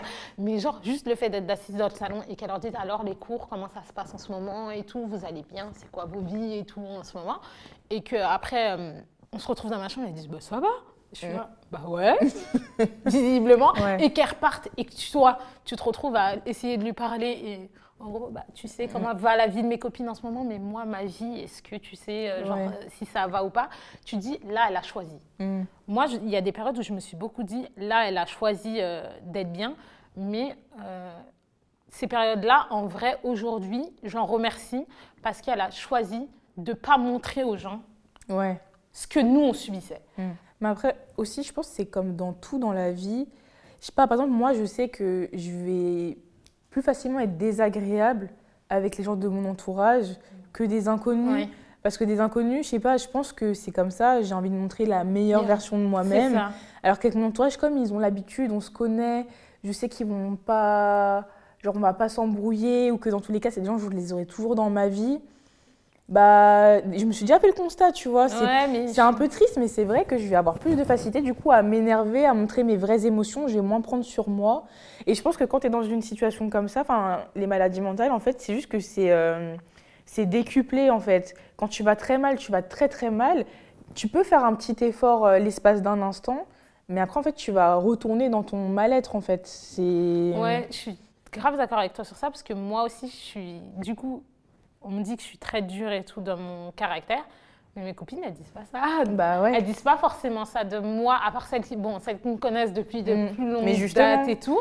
Celles qui connaissent bien, elles le savent. Elles savent, mais elles savent que je suis pas aussi dure avec elles que, euh, genre, euh, je peux être dure, genre, avec mes sœurs. Ou, mm. euh, par exemple, c'est vrai que je vais laisser moins de choses passer à mes sœurs, à ma mère et tout. Et quand c'est d'autres gens, je vais dire, tu vois. Ou même les réflexions. Genre, en gros, si toi tu me fais une réflexion, ça me passe euh, au-dessus. Tu vois, sur mon physique, j'ai, moi, je sais pas, je, je m'apprécie physiquement. Mhm. Donc, quand on me fait une réflexion sur mon physique ou que je plais pas aux gens, je me dis, je m'en fous quand c'est ma mère qui me fait une réflexion. Ouais. Tu vois, mhm. ça même si c'est un vieux truc, un petit détail tout pourri, bah, ça me saoule. Genre, je vais dire, genre. Mhm. Mais c'est pour ça que je pense que. Euh, Enfin, ta mère, elle pouvait être comme ça, par exemple, avec, des avec tes copines ou avec tes frères et pas comme ça Mais avec elle les voyait moins aussi. oui, en fait, c'est. Pour moi, c'est un phénomène qui est en fait naturel. C'est ça que je voulais dire. C'est c'est juste pour comparer par rapport au fait que ce soit un choix. Oui. C'est pas un choix. Genre même moi, je me je choisis pas, euh, je sais pas, de plus m'énerver euh, contre mon frère plus facilement que contre euh, une copine que je vois de temps en temps. Tu vois, c'est pas un choix. C'est humain. c'est ce que je voulais dire. La plus grande de mes soeurs, elle pense que ma mère, elle fait le choix par exemple, quand elle voit qu'elle discute avec mon frère et qu'avec elle, c'est plus compliqué, elle lui dit Non, mais là. Euh, tu fais exprès. Tu fais exprès. Ou même, euh, genre, euh, mes nièces, quand elle lui parle, ma mère, mes nièces, ma mère n'a jamais pas répondu à mes nièces. Hmm. Tu vois? Alors que bah, elles sont chiantes. Hein. elle n'a jamais pas répondu. Eux, ils ils hmm. peuvent pas dire. Des fois, elles se répètent. Des fois, elles se répètent, elles lui disent Ouh, on te parle, on te parle.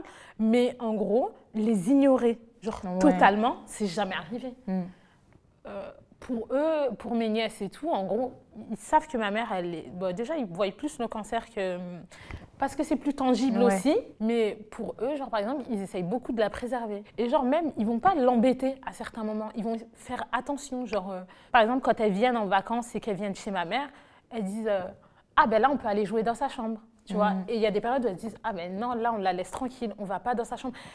Je crois qu'elles ont intégré les moments où elles pouvaient avoir une bonne interaction avec elle et les moments où elle pouvait pas hmm. forcément avoir d'interaction alors que moi même au lycée j'avais pas intégré ce truc de là je peux lui parler et là je peux pas alors que maintenant ça va ça hmm. va un peu mieux et puis maintenant je trouve que comme on se voit pas tous les jours j'estime qu'à chaque fois qu'on se voit autant elle que moi on est censé faire des efforts j'ai compris aussi que la laisser genre dans son truc, en me disant, il y a plein de périodes où je me suis dit, ouais, mais elle est pas bien, je vais la laisser tranquille. Je crois, je suis pas sûre que ça aide. euh, que ça Aide son état, en fait, Non. finalement. euh, que ça en fait, finalement, des fois, tu te rends compte que tu arrives à la booster. Ouais, parce que je l'ai vu avec euh, des gens extérieurs qui venaient euh, chez moi. Par exemple, mes beaux-frères, qui, bon, c'est mes beaux-frères, mais ils viennent pas souvent. mes beaux-frères, mes belles-sœurs et tout, ils viennent pas souvent chez nous, enfin chez elles. Et quand ils viennent, genre, ils peuvent avoir des hyper longues conversations, parler avec ma mère et tout. Il y a une période où ma mère, elle a vécu chez une de mes sœurs. Mon beau-frère, il a dit, je savais, votre mère elle est trop intelligente, elle connaît trop de trucs. Genre, c'est elle qui aide ma nièce pour ses devoirs et tout et tout. Mmh. Et même quand ils viennent, elle fait beaucoup d'efforts, où elle a des longues conversations avec eux, ils parlent de tout et de rien. Et euh, je me dis, en gros, elle se force. Il y a des moments où tu vois, ouais. tu sens hein, qu'elle se force et tout, mais qu'à la fin, euh, elle est contente. Genre, Ouais. en gros, le fait de s'être forcée et de s'être obligée à faire un truc que de base, elle voulait pas. C'est comme, pour moi, aller à la salle, t'as pas envie d'y aller, mais quand tu as fini ton sport, genre. Ouais, t'es contente de l'avoir satisfait fait, t'es de- fière de toi, Ouais. en fait. et même de voir, genre, euh, elle je sais que quand elle était chez ma sœur, quand elle est revenue chez elle, elle a dit, en gros, qu'elle était épuisée. Mm. Genre, ma sœur a dit, ouais, elle dormait tout le temps, mais je lui ai dit, je pense que mentalement, elle a été épuisée d'avoir fait des efforts pendant autant de temps. Mm. Genre, euh, parce qu'elle a dû faire des efforts sur euh, sa façon de se tenir. Parce que c'est vrai qu'on peut dire ce qu'on veut. Tu vas pas te tenir pareil devant tes enfants et devant tes. Mm. tes- comment on dit beau-frère Euh. Ouais, euh, je sais même plus. gendre. Gendre. Devant tes gendres et tout, tu n'as pas la même façon de te tenir. Euh, et même, il y a des. Genre, par exemple, le fait qu'elle ait une baisse de l'inhibition quand elle n'est pas bien et qu'elle se balade des fois sans l'air, elle l'a jamais fait quand mes neveux et nièces ils sont chez moi. Mm. Tu vois. Pourtant, je suis pas sûre que ça les choquerait euh, plus que ça. C'est des seins, tu vois. Parce Ouais. qu'en plus, nous, dans notre culture, on sexualise pas la poitrine. Mm. Genre, il y a aucune. Il y a vraiment pour la poitrine, c'est genre, en gros, c'est pour Mm. allaiter un enfant. Il y a aucune sexualité dedans. Donc, je suis pas sûre que ça, ça aurait dérangé euh, plus que ça. Mais c'est des petits efforts, peut-être du quotidien. Pour des gens, c'est peut-être minime.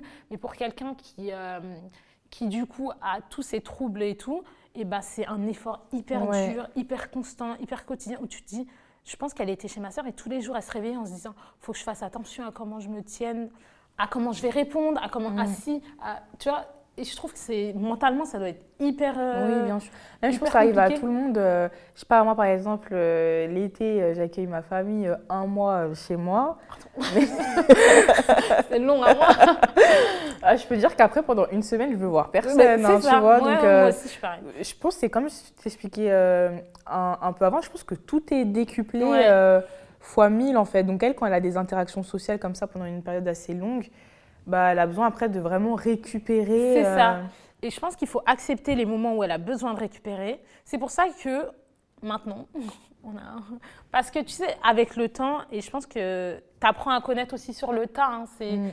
C'est des trucs que je dis là et ça peut peut-être donner des conseils aux gens, mais euh, on choisit les moments où aller. Tu vois, ma mère, elle n'est pas du matin, mais ça, elle l'a jamais été. Ok. Tu vois, donc déjà, si on sait qu'elle n'est pas trop bien, c'est pas le matin où on va passer, où on va venir euh, la voir, on va plus venir le soir. Euh, par exemple, même moi, des fois, quand elle est vraiment pas bien et qu'il y a besoin de l'aider pour la douche et tout et tout, je sais qu'il y a des heures stratégiques euh, où aller, donc euh, tu choisis ces heures-là. Mm. On tâte le terrain, genre avant même d'y aller. Moi, si je sais que c'est moi qui vais aller l'aider euh, et que ma soeur elle est passée l'après-midi, psychologiquement, elle la prépare. Un tel va venir cet Mhm. après-midi pour venir t'aider. Donc, s'il te plaît, fais l'effort. Le fait de lui répéter les choses, euh, que aussi on appelle mon père en amont en lui disant on va passer aujourd'hui. Parce qu'avant, on passait et on ne la prévenait pas. Ouais. On venait, tu- on vient chez toi, dans ton quotidien. Genre, c'est. Parce que moi, je le vois depuis que je vis seule. S'il y a quelqu'un qui vient toquer chez moi, il m'a pas dit, je suis pas sûre de lui ouvrir la porte. C'est sûr. Je suis pas sûre de lui ouvrir parce que peut-être j'aurais pas envie de voir Mm. cette personne. Mais nous, on se disait, bah, C'est ma mère. c'est ma mère, euh, je vais chez ma mère, Mm. mais c'est chez elle. Et puis, avec tous les problèmes d'interaction qu'elle a avec les gens, genre, si elle n'est pas préparée psychologiquement à voir des gens, est-ce que c'est pas pire? Moi, j'ai vu que, en gros, à chaque fois que je la prévenais, par exemple, si je lui disais, euh, je passais le lundi et je lui disais, bah, euh, demain je repasse pour t'aider à te doucher ou demain je repasse pour te ramener à manger et tout, et qu'elle me disait, Euh, passe plutôt mercredi, tu vois. Donc ça veut dire qu'en Mmh. gros, elle a le temps peut-être de se préparer. Ou... Ouais. Et avec le temps, j'ai eu plus de facilité à accepter le non. Des périodes où bah, elle n'était pas bien, où je lui disais, ouais, là, tu vas doucher, là, tu le fais. Et qu'elle me disait non, j'insistais, mais jusqu'à la saouler à 100, je crois. Et elle y allait, hein, de toute mm. façon, parce que, en fait, elle est têtue, mais je crois, la pauvre, j'ai hérité ça d'elle. Je suis deux fois plus têtue qu'elle, parce qu'elle et mon père, ils sont têtus, donc le combo, mm. il, est pas, il est magnifique, tu vois. Et moi, je suis très. Euh, ouais, tu faisais la guerre, quoi. Bah, en fait, je, je t'appuie jusqu'à ce que mm. tu vas faire ce que je t'ai demandé. C'est horrible. Hein. Je, fais ça qu'avec elle. Mais, euh, et du coup, maintenant, quand elle me dit non, je lui, dis, je lui demande pourquoi non, déjà. Pourquoi là, tu n'as pas envie mm. Et euh, est-ce qu'il y a un autre moment où je peux passer où tu vas le faire? Si c'est pour me dire non, parce que je lui dis tout de suite, si c'est pour dire non toute la semaine, c'est mort. Mais si tu préfères que je passe demain, ou que quelqu'un d'autre passe demain, parce que tu n'as pas forcément toujours le temps aussi, euh, et ben tu, tu, me le dis, tu vois. Euh, et je pense que ça, euh, c'est un conseil que je peux donner. En fait, il faut que les deux s'adaptent. Parce que si, moi j'ai été très conciliante pendant un moment et je me suis beaucoup adaptée, que ce soit avec ma mère, avec mes soeurs, je passais tous les jours, moi. Mm. Tous les jours, je passais chez ma mère. Je sortais du travail, genre j'avais fait une journée de travail, genre de 9h, 19h, et je passais chez ma mère alors j'étais épuisée, j'étais fatiguée et tout, mais je faisais l'effort de passer quand même parce qu'en fait, j'avais l'impression qu'on m'imposait de le faire alors que c'était moi qui le faisais. Et euh, c'était pas des moments qualitatifs parce que tu es fatigué, tu es saoulé, tu pas envie euh, en vrai.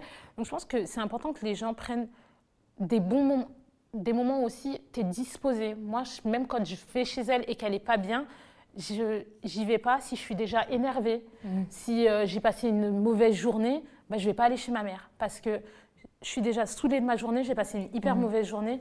Je vais renvoyer que des trucs négatifs à quelqu'un qui est déjà pas bien.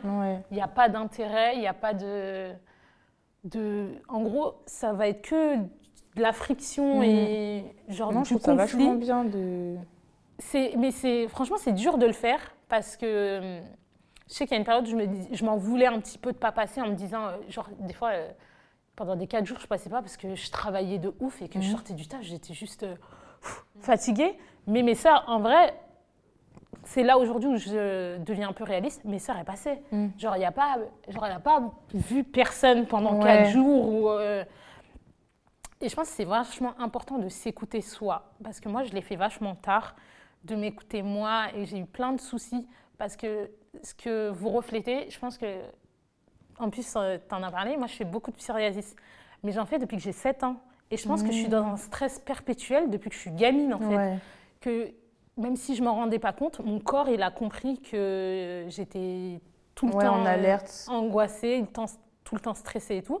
Euh, moi, il y a des fois où je dormais pas, genre, et je savais pas, genre, j'arrivais pas à mettre de mots. Je pouvais le dire à mes copines, ouais, en ce moment, ça va pas mais je ne sais pas pourquoi ça va pas. Mm. Mais c'est parce que je subissais tellement ma vie. En gros, ouais, mais je fais ça, mais c'est parce que je dois le faire. Non, il faut pas faire les choses parce qu'on doit les faire. Il faut faire les choses parce qu'on a envie de les faire.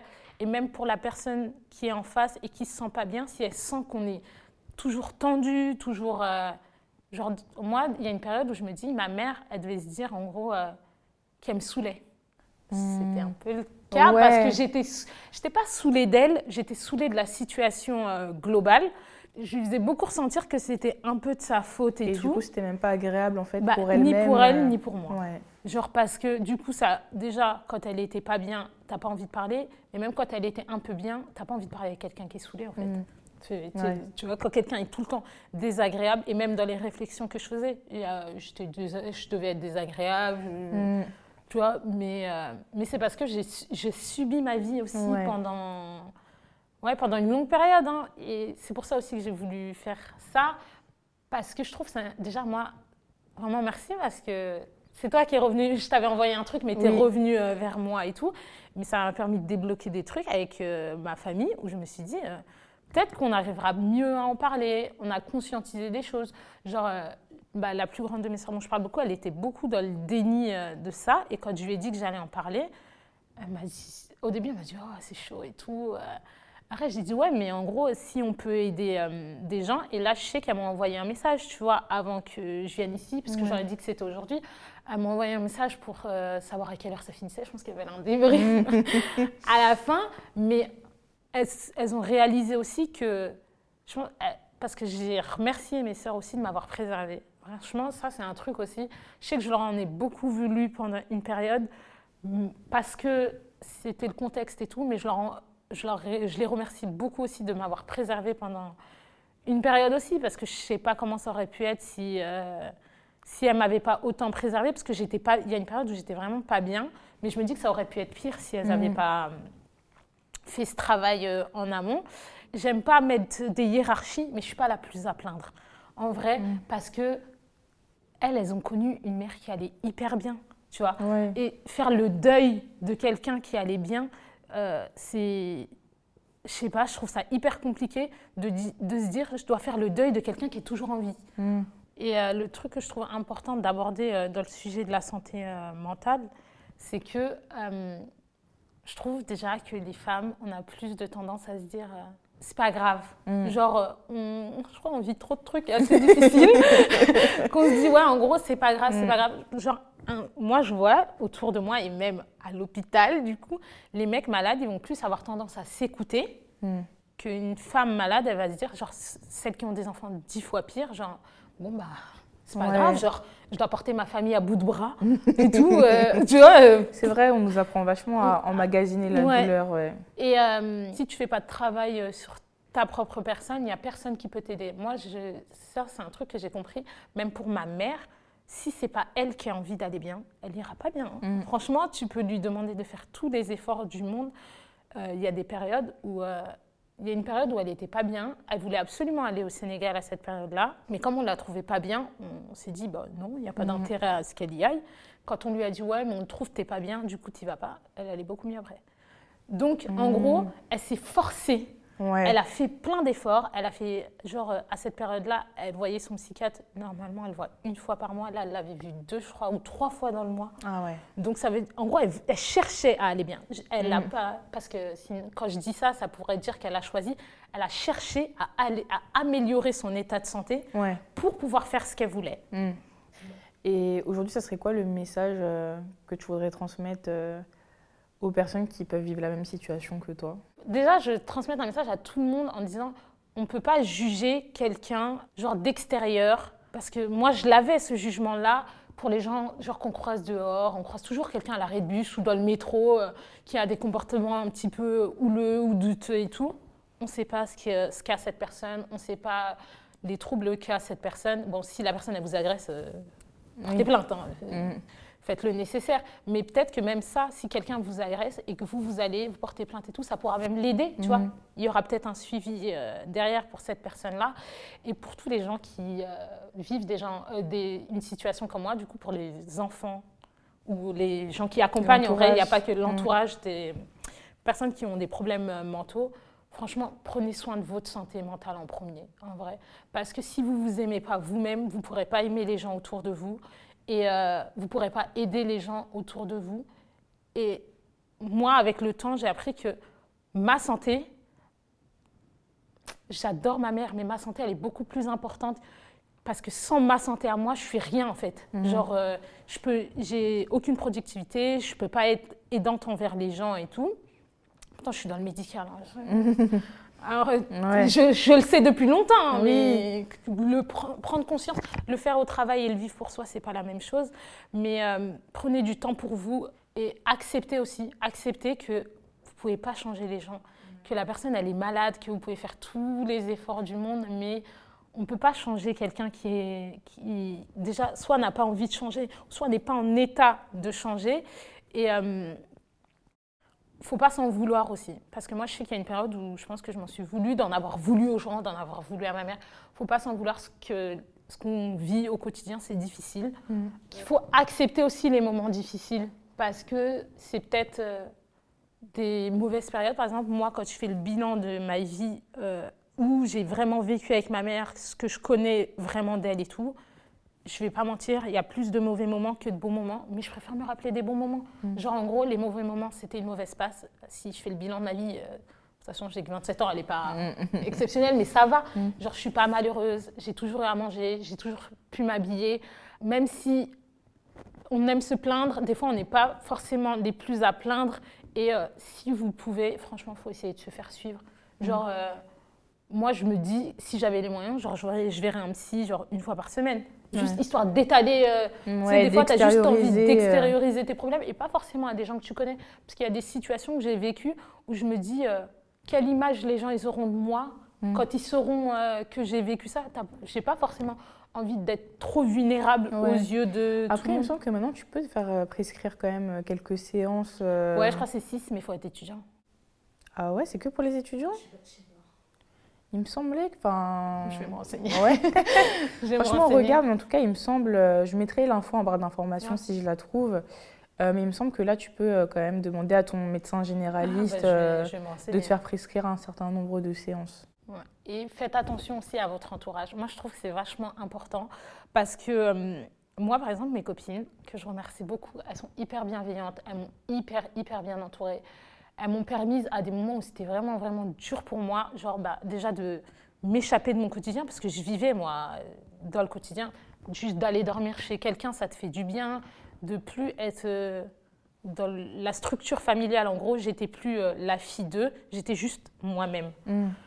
Et genre, même juste de ne pas en parler, mais euh, on n'en parlait pas forcément, mais de faire autre chose, Mm. de plus avoir à m'occuper T'aérer de quelqu'un. ouais. C'est ça. Et euh, l'entourage, c'est hyper important parce qu'il y a des gens qui sont. Moi, j'ai pas eu que des gens bienveillants euh, autour de moi et tout. Donc, euh, même quand vous parlez de ce genre de problème, faites les mots qu'on utilise aussi. Il faut vachement faire attention parce qu'on dit souvent euh, trouble mental, trouble psychiatrique et tout. Ça, c'est les bons termes. Mais venir dire à quelqu'un qui a des troubles psy, ouais, un fou, Mm. c'est. Ouais. Voilà, c'est, je trouve que c'est, c'est dur à entendre. C'est très, très dur à entendre. Et même de la représentation qu'on a à la télé, moi, c'est une représentation qui me blesse beaucoup parce que dès qu'on voit un tueur en série, il a des problèmes psy. Mm. Jeffrey Dahmer, on a essayé de minimiser ses problèmes parce qu'il était un peu. de minimiser ce qu'il a fait À cause de ces troubles Ah. psy. à cause de ses troubles psy. Alors Mm. que, ben, ma mère a des troubles psy, elle n'est jamais allée tuer personne. Ouais. Donc, euh, je trouve, il y a ça, bien choisir ses mots aussi, bien choisir son entourage. Et euh, franchement, le, le plus important pour moi, c'est de faire attention à soi. C'est vraiment euh, Mhm. la chose la plus importante pour moi. Eh bien, écoute, franchement, euh, merci beaucoup euh, Merci de t'être livré comme ça Merci. sur, sur ton expérience. Je pense que ça pourra en aider beaucoup. Même moi, personnellement, j'ai grave appris des choses sur les trou- troubles mentaux parce que pour le coup, c'est pas trop un sujet sur lequel euh, j'ai l'habitude euh, d'entendre des gens s'exprimer. J'en ai pas forcément dans mon entourage euh, proche Bah, ça aussi, ou je le sais pas. ouais, parce que ça aussi, moi, je sais que même ça, j'espère, enfin, j'espère, c'est horrible de dire ce que je veux dire, pas qu'il y en a qui ont vécu ma situation parce que je me sens vachement seule. Dans mon Ouais. entourage, j'en ai, j'en ai pas du tout qui vivent la même situation que moi et je me dis mais je peux pas être toute seule genre euh, Si, mais je suis sûre tu vois que- par ouais. exemple pour le harcèlement scolaire pour les trucs comme ça je Mm. me dis oh, quand même il y a du Mm. monde mais là et euh, je me dis que ça peut aider de savoir aussi que quelqu'un genre euh, a vécu euh, Ah oui, non, mais je suis sûre que. a vécu ça donc Il y a plein de gens qui. Par contre, t'as raison hein, en commentaire. Enfin, de toute façon, tu verras en général sur les témoignages, les gens ils se livrent beaucoup. Donc, euh, je pense que tu verras par toi-même que, à mon avis, il y en a plein, plein, plein qui ont vécu ça. Et euh, là, pour le coup, c'est schizophrénie, bipolarité. Mais, ouais, euh, c'est ça. Mais il y a plein aussi plein d'autres La dépression, ça peut faire les mêmes. Les totalement. symptômes que, enfin, les états que moi, ma mère, elle était, euh, c'est pas forcément que des états liés à la schizophrénie ou à la bipolarité. Parce que les troubles mentaux, c'est des petits trucs comme ça. Et comme ça touche l'humeur, c'est comment toi tu ressens les choses Ouais. et comment chacun agit. Donc, il y a des gens en dépression, tu vois, qui se laissent aller. Qui, Oui, c'est euh, vrai. et la dépression en fait partie, parce que souvent on enlève la dépression, on se dit, oh, ça va. Non, ça Non, va ouais. pas. Ouais. Ça va pas. Donc la dépression fait partie de ça. Après, euh, gérer, ouais, doit- ça doit être tellement dur de gérer la dépression de ses parents. Mm. Elle a géré la schizophrénie de sa mère, Ah, mais oui. la dépression. euh, Ouais, parce que j'oublie. ouais. Ouais, j'oublie. Ok, bah écoute, merci à Ouais, toi merci en tout cas. en tout cas. Merci à vous d'avoir regardé euh, la vidéo euh, jusqu'au bout. N'hésitez pas du coup bah, à réagir en commentaire et euh, si jamais vous êtes aussi passé par là, à le partager. Et euh, nous, on se dit à très vite pour une prochaine vidéo. Ciao